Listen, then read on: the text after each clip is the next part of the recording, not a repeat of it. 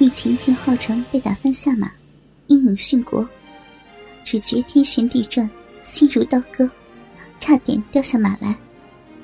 众人见状，赶忙上前保护着玉琴，杀出一条血路，继续突围而去。阿尔真和木摩科也率领援兵在后紧紧追赶。玉琴一行人好不容易冲出包围，边打边走，跑了大约一个时辰，个个人困马乏，但仍然急速飞驰，希望摆脱追兵。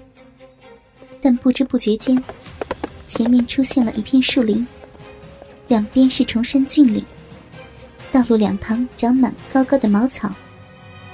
玉琴见地势险要，已起戒心。但后有追兵，别无选择，只得命个人提高警觉。正在这时，突然听得一声炮响，两边茅草钻出了无数的弓箭手，树林里出现了无数的援兵。玉琴一行人看了，只得大声叫苦：“为何又在这里遇到伏击？原来都是哈弥斯设下的圈套。”诡计多端的哈弥斯饱读兵书，精通战略，运用了兵法中的围城缺一的道理。他知道玉琴英勇善战，不可硬碰，要尽量减少援兵不必要的伤亡。但更重要的是，千万不能放走玉琴这只猛虎归山。原来他早做安排，就在玉琴出城突围之时，命令援兵。只做有限度的象征性的抵抗，故意放出一条生路，玉琴一行人才能冲杀出来。然后下令援兵穷追不舍，好让玉琴一行人跑得人疲马倦，战斗力大减，才让早在这里设下的伏兵以逸待劳，来个彻底歼灭，可谓阴险毒辣。只见埋伏两旁的弓箭手。万箭齐发，箭如雨下。可怜玉琴手下的宋兵，纷纷中箭，大片倒下。顷刻之间，宋兵就伤亡了大半。在这危急关头，玉琴还是毫无惧色，指挥着宋兵且战且退，拼死抗敌。军事形势对玉琴来说，可谓急转直下。树林里冲出越来越多的援兵，把玉琴等人团团包围住。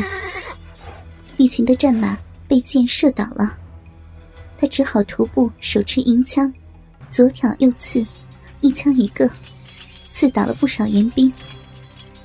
但正在这时，主帅阿尔真率领的大队援军赶至，来个重重包围，围得像个铁桶一样，风不透，雨不漏。这时的玉琴已经打得精疲力尽，身边也只剩得一百多名宋兵。他心里十分明白，目前的形势，就算是三头六臂，也难以突出重围。今日大概是难逃一死。但他并不后悔，他不后悔自己在这世界上只活了短短的二十二年，只是感到可惜。可惜自己未能完成守土护国的神圣职责，可惜未能将援兵贼寇驱逐出自己生于斯长于斯的大地中华。玉琴率领残余的宋兵，死守住一个小山丘，继续进行殊死的抵抗。到处都是沙尘滚滚，杀声震天，援兵漫山遍野的向他们杀来。就好像巨浪滔天的海水，随时要把他们守着的孤岛吞没。这小山丘上围上来的援兵越来越多，但战斗进行的仍然激烈。因为剩下来的宋兵，大部分是玉琴亲自带领的亲兵卫队，而且不少还是同玉琴亲如姐妹的女兵，宁可战死，也不愿意成为俘虏。他们在玉琴的指挥下，仍然浴血奋战。到处都是刀光剑影、枪矛拼搏，杀得日月无光。紧随玉琴左右的是两名女将，一个叫宝仪，一个叫秋燕，都是二十岁左右的姑娘，精通武艺，同样是使用一对雌雄宝剑做兵器。平日与玉琴情同姐妹，二人见事态危急，都寸步不离的保护着玉琴。三人品字形的站立，形成一个铁三角。尽管援兵的攻势猛烈，但冲上前去的援兵纷纷倒下，死伤了一大片。尽管杀声震天，就是无法把宋兵彻底消灭。阿尔真是个急性子的粗人，看见援兵如此没用，不禁勃然大怒，立刻命令猛将木摩科率领一队精兵去对付宝仪和秋燕，自己亲自率领亲兵去迎战玉琴，来个速战速决，以免夜长梦多。木魔科率领精兵，立刻和宝仪厮杀起来。宝仪见木魔科来者不善，急忙来个先发制人。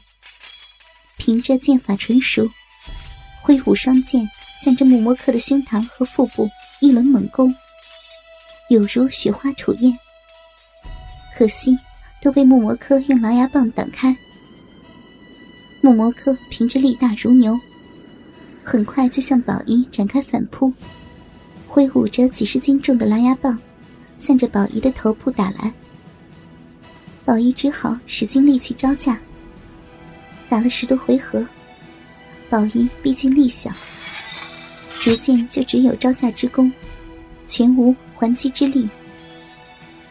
木魔科看到机会来了，他把蓝牙棒高高举起，来个力劈华山的姿势，向着宝仪的头部打来。宝仪急忙尽力举起双剑。准备招架，但狡猾的木魔科突然招式一改，一声惨叫，口吐鲜血，倒在地上。木魔科再来一棒，几十斤重的狼牙棒打在宝仪的胸口上，原来丰满的乳房部位都给打扁了。宝仪立时两眼翻白，两腿一蹬，壮丽殉国。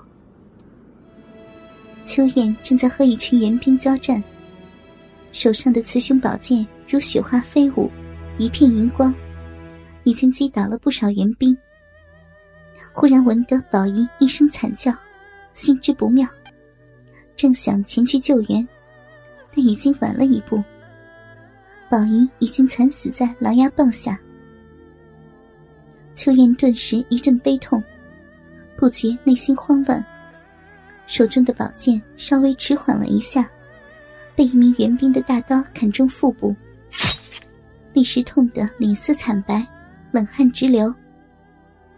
他一手按住唐雪的伤口，还想继续战斗下去，但已力不从心，招架无力，被一名援兵手起刀落，砍中粉颈，整个脑袋被锋利的钢刀斩了下来。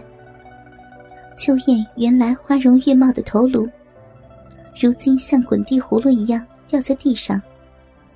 铁青的脸上还瞪着一双呆呆的大眼睛，实在令人惋惜。